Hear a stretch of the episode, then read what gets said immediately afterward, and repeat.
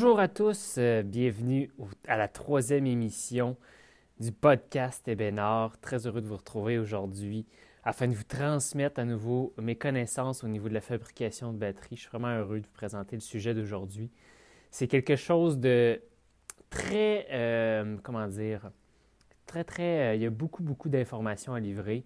En fait, je vais parler des bearing edge aujourd'hui, les différents bearing edge qui sont utilisés dans la fabrication de batteries. Donc, c'est un sujet très, très nourrissant. Il y a beaucoup de choses à voir aujourd'hui. Euh, je vais tenter de vous transmettre ces connaissances-là selon mes expériences, selon ce que j'ai fait au courant des dernières années, ce que j'ai testé aussi. Euh, je n'ai pas la science infuse à ce niveau-là, mais j'ai fait beaucoup de tests au niveau des bearing edge, les différents angles, euh, les différentes combinaisons aussi, les différentes discussions que j'ai eues avec plusieurs euh, personnes dans le milieu, plusieurs batteurs. Donc, à vous de vous faire votre opinion avec ce, ce contenu-là aujourd'hui. Je vous invite à aller lire là-dessus sur Internet aussi pour vous faire votre idée sur les bearing edge, ce que ça a comme influence sur la sonorité dans un instrument. Mais pour ma part, comme je disais, je vais vous transmettre mes observations, puis je vais vous décrire ça avec grand plaisir aujourd'hui. Alors, on part pour définir qu'est-ce qu'un bearing edge. En fait, pour ceux qui ne le savent pas, c'est les chanfreins qui sont euh, taillés aux extrémités des fûts, que ce soit en bois ou en métal. Euh, les chanfreins, c'est vraiment c'est ça. Au niveau de l'extrémité du fût, on vient faire un angle de 45, le rond.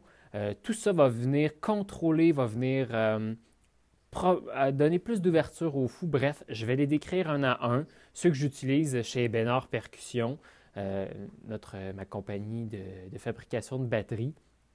Donc, je vais les décrire un à un aujourd'hui. Donc, euh, comme vous l'avez remarqué en français, on appelle ça plus les chanfreins. Donc, on vient les tailler, mais aussi les bearing edge en anglais. Donc, premier euh, bearing edge, on y va avec le, bearing edge à 45 degrés extérieur-intérieur. Euh, vous pourrez l'observer sur votre prochain changement de peau, sur votre drum. C'est quoi votre bearing edge que vous avez, les angles et tout ça. Vous pouvez m'écrire si jamais vous voulez qu'on observe ça ensemble, que ce soit votre drum Ebenard ou d'une autre marque. Ça me fera plaisir. Je vous invite à m'écrire. Mais le bearing edge à 45 degrés, euh, je le trouve très intéressant. Euh, pour ma part, c'est le bearing edge le plus versatile qui est utilisé. Pourquoi? En fait, le bearing edge à 45 degrés, va avoir euh, pas beaucoup de contact avec la peau souvent, la, peau de frappe et la peau de résonance, ce qui fait qu'on va avoir un son très ouvert, très versatile. Les peaux vont pouvoir vibrer davantage, puis euh, obtenir différents sons suite euh, à l'accord, à différents accordages au changement de peau. Donc, avoir beaucoup de sons, beaucoup de sonorités, plus de versatilité, beaucoup d'harmonique du fait qu'on n'a pas beaucoup de contact avec la peau. Quand je parle de contact avec la peau, c'est l'extrémité du fût, on, peut constater que l'extérieur, vraiment, c'est là qu'on voit la prise de contact entre la peau et le fût. Donc, euh, le 45 degrés extérieur-intérieur, souvent, moi, j'essaie de l'avoir avec pas beaucoup de contact, ce qui permet d'avoir euh, de la versatilité. Euh, quand on fait une fabrication sur mesure, je propose ce bearing edge-là quand on n'est pas trop sûr du son qu'on va aller chercher ou on veut plus de sustain, on n'est pas trop sûr. Je conseille le 45 degrés parce qu'on est mieux d'en avoir plus que pas assez. Donc, on est mieux d'avoir plus de sonorité, de versatilité que pas assez. Alors, un bearing edge à retenir, 45 degrés si on veut plus de versatilité. Aussi, on va avoir tendance à avoir plus d'attaque, un son plus punché, euh, punchy aussi avec euh, le bearing edge à 45, euh, puisque le bearing edge est un petit peu plus pointu. On, va des, si on veut des tomes plus punchés, par exemple, je conseille le 45 degrés. Les peaux vont travailler, travailler davantage que le fût. On passe au deuxième euh, bearing edge, le rond extérieur et le 45 intérieur. Donc, on a un, angle, un angle, on fait une, forme ronde à l'extérieur du bearing edge, ce qui permet d'avoir beaucoup plus de contact avec la peau. Ce que ça va amener, c'est qu'on va, va venir contrôler la peau. On va venir enlever un peu, un peu de sustain dans le fût, mais tout en gardant une certaine versatilité. Donc j'aime bien dire que c'est un bearing edge hybride entre un son très contrôlé et un son ouvert parce qu'on a juste l'angle extérieur qui va changer. Donc on vient faire environ un, quart de rond euh, sur la partie extérieure du fût. Donc on va entendre plus le fût bois ou métal, le fût de bois travaillé, dans l'exemple ici, euh, que les pots, ce qui va avoir un son, plus chaleureux, plus organique, euh, d'un certain sens. On va diriger plus vers ces, types de sonorités-là. plus, de, plus de contrôle, moins de sustain, plus de chaleur. On, va avoir aussi, on viendra moins, justement, moins, comment dire, moins, moins avoir un son qui est, euh, qui est dead, qui est mort. On va quand même garder de la vie dans, le drum, dans les tomes, mais ils vont être plus contrôlés. Si on prend l'exemple des tomes, des bearingages rond 45, ça va être un petit peu plus contrôlé, un petit peu moins punché que des bearingages à 45 degrés. Bref, j'espère que ça vous aide à comprendre jusqu'à maintenant. Si vous avez des questions par la suite, n'hésitez pas à m'écrire. je pourrais vous donner davantage d'exemples ou de détails. On passe au troisième bearing edge utilisé chez Bénard Percussion quand on cherche une autre sonorité euh, dans un drum ou une sonorité précise, c'est le bearing edge baseball bat. C'est comme ça que je l'appelle parce que la forme du bearing edge ressemble beaucoup à l'extrémité d'un bat de baseball. Donc c'est rond extérieur, rond intérieur, ce qui fait qu'on a beaucoup de contact avec la peau, entre le shell et la peau. On va avoir beaucoup de contact, ce qui vient contrôler vraiment beaucoup le son. On vient enlever du sustain, autant dans le bass drum que dans le, que dans les tomes. Pour le snare, je vais revenir un petit peu plus tard pour vous expliquer plus cette science-là. Mais pour les tomes et le bass drum, des bearing ronds, euh, baseball bat, euh, extérieur, intérieur, ça va apporter beaucoup de contrôle au niveau du son, pas beaucoup de sustain. Pour certains drummers, c'est vraiment le son idéal qu'ils veulent avoir. Si on veut avoir un, drum qui explose pas beaucoup, qui est plus contrôlé, euh, un son un petit peu plus sec, on vient augmenter beaucoup la rondeur la sonorité. Justement, j'ai mon ambassadeur Vincent Carré qui traite beaucoup sur ce genre de bearing edge-là parce que pour ses projets musicaux, c'est le type de sonorité qui vient vraiment le rejoindre. On va aller chercher un son plus, plus contrôlé, plus défini aussi, mais euh, vraiment à explorer et à essayer si jamais vous voulez en faire l'essai. N'hésitez pas à me contacter.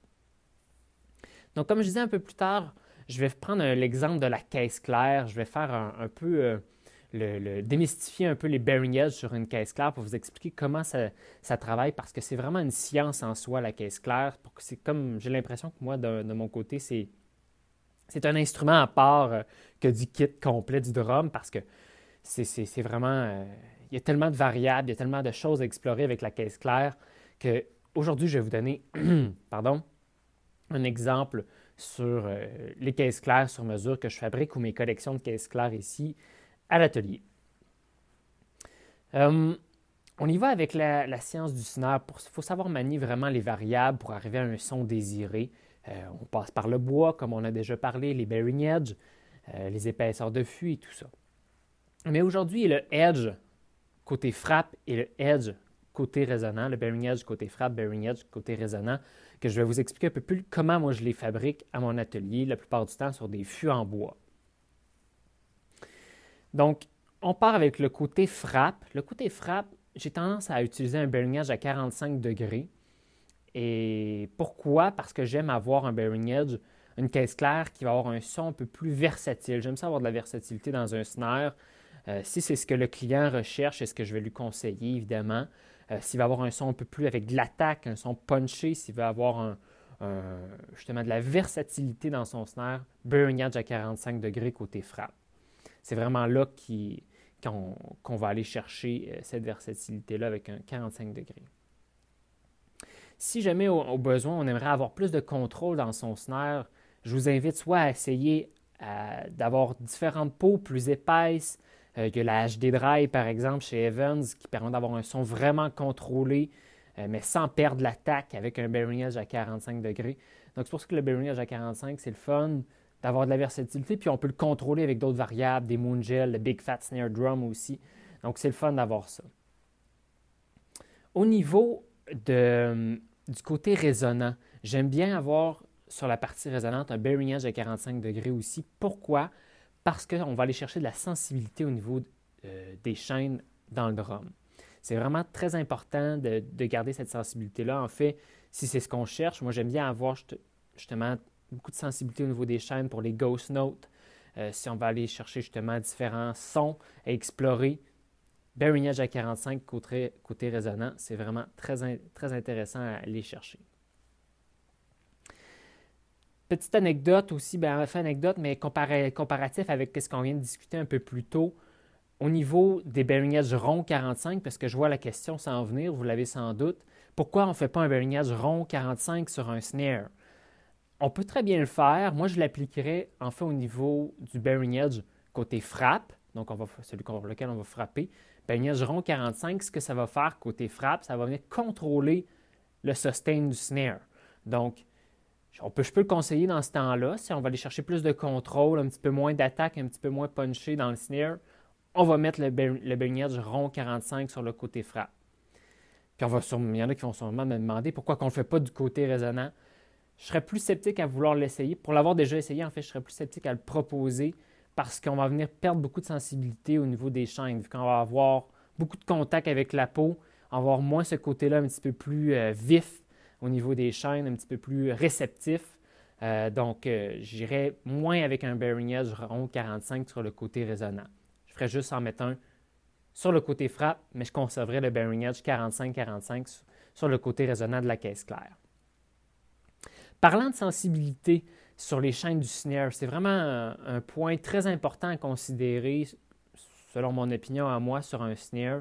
Les chaînes, l'articulation du snare, c'est vraiment là que ça va se passer, en fait, au niveau du snare bed.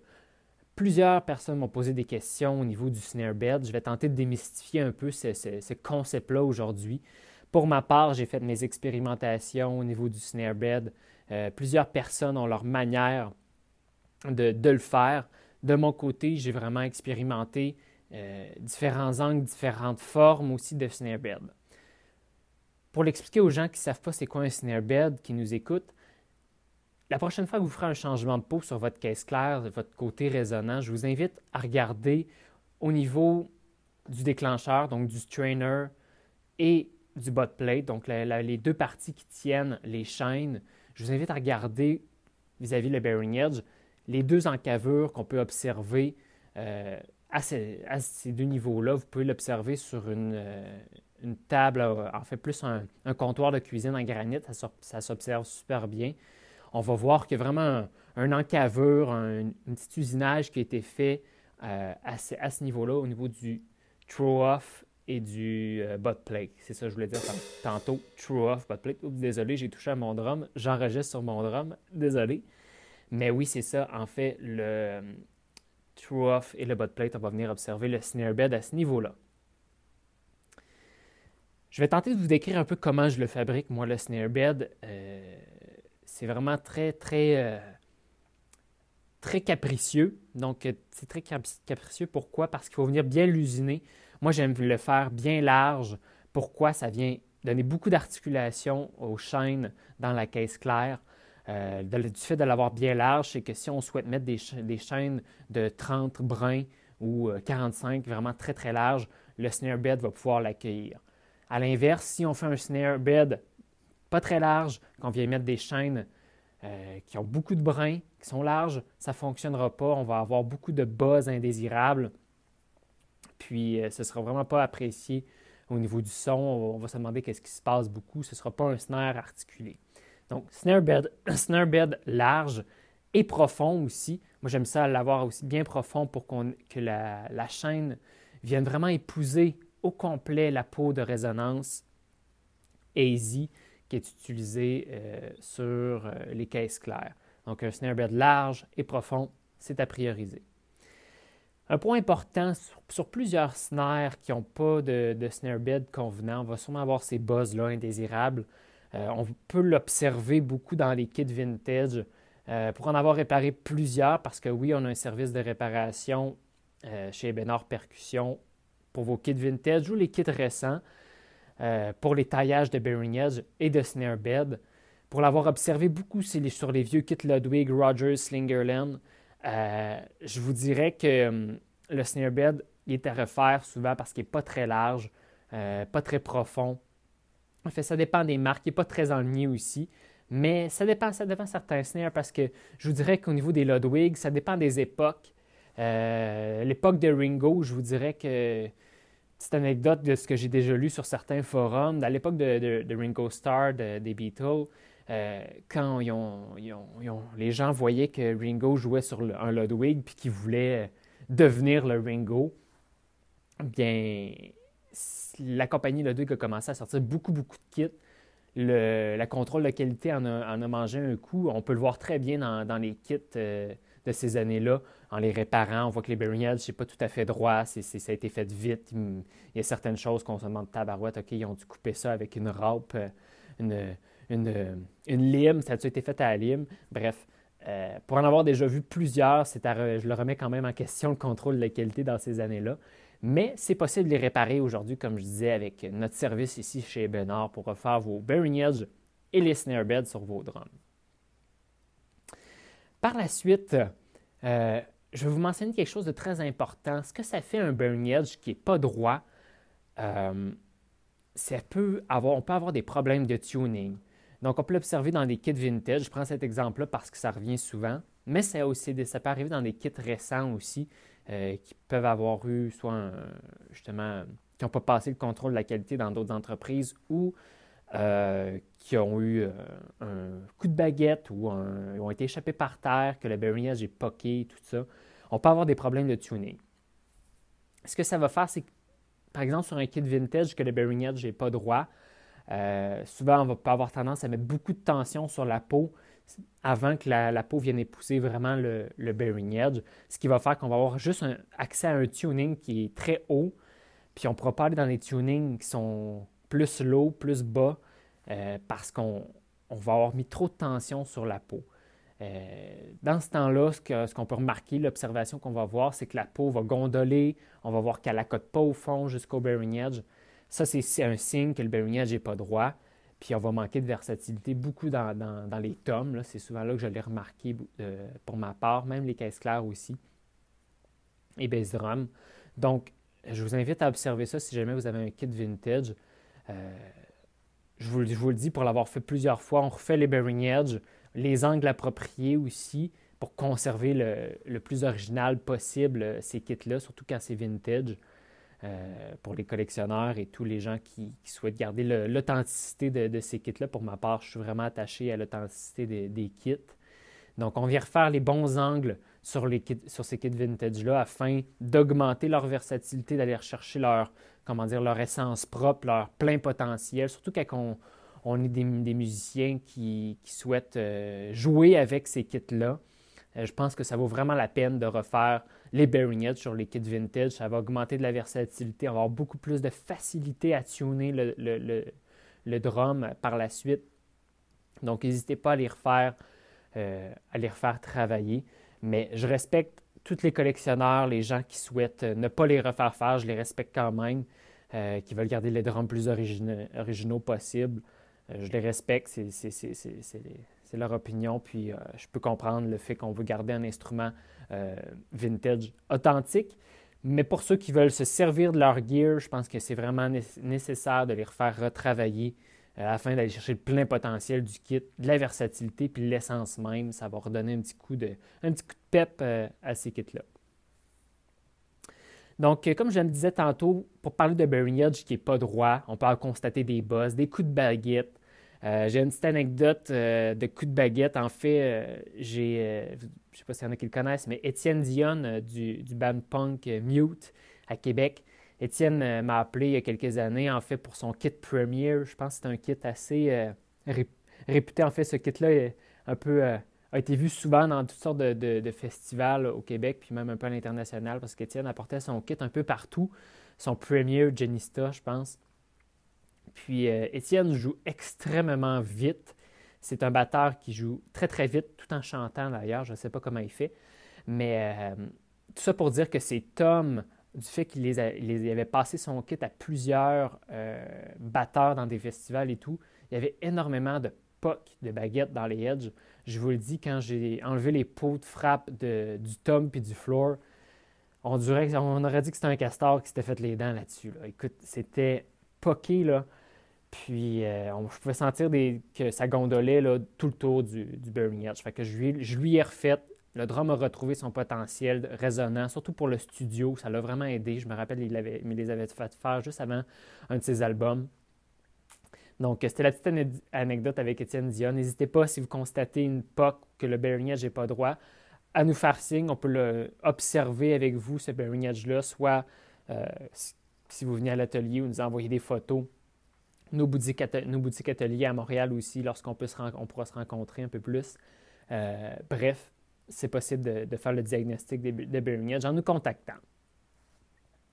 Donc, c'était ce que j'avais à dire aujourd'hui pour les Bearing Edge. Il y a beaucoup de contenu, je sens que j'en aurais beaucoup à dire euh, encore euh, pour plusieurs minutes.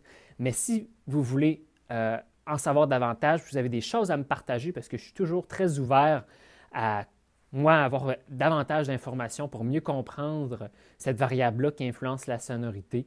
N'hésitez pas à me contacter par Facebook, mon site web, mon Instagram, Messenger.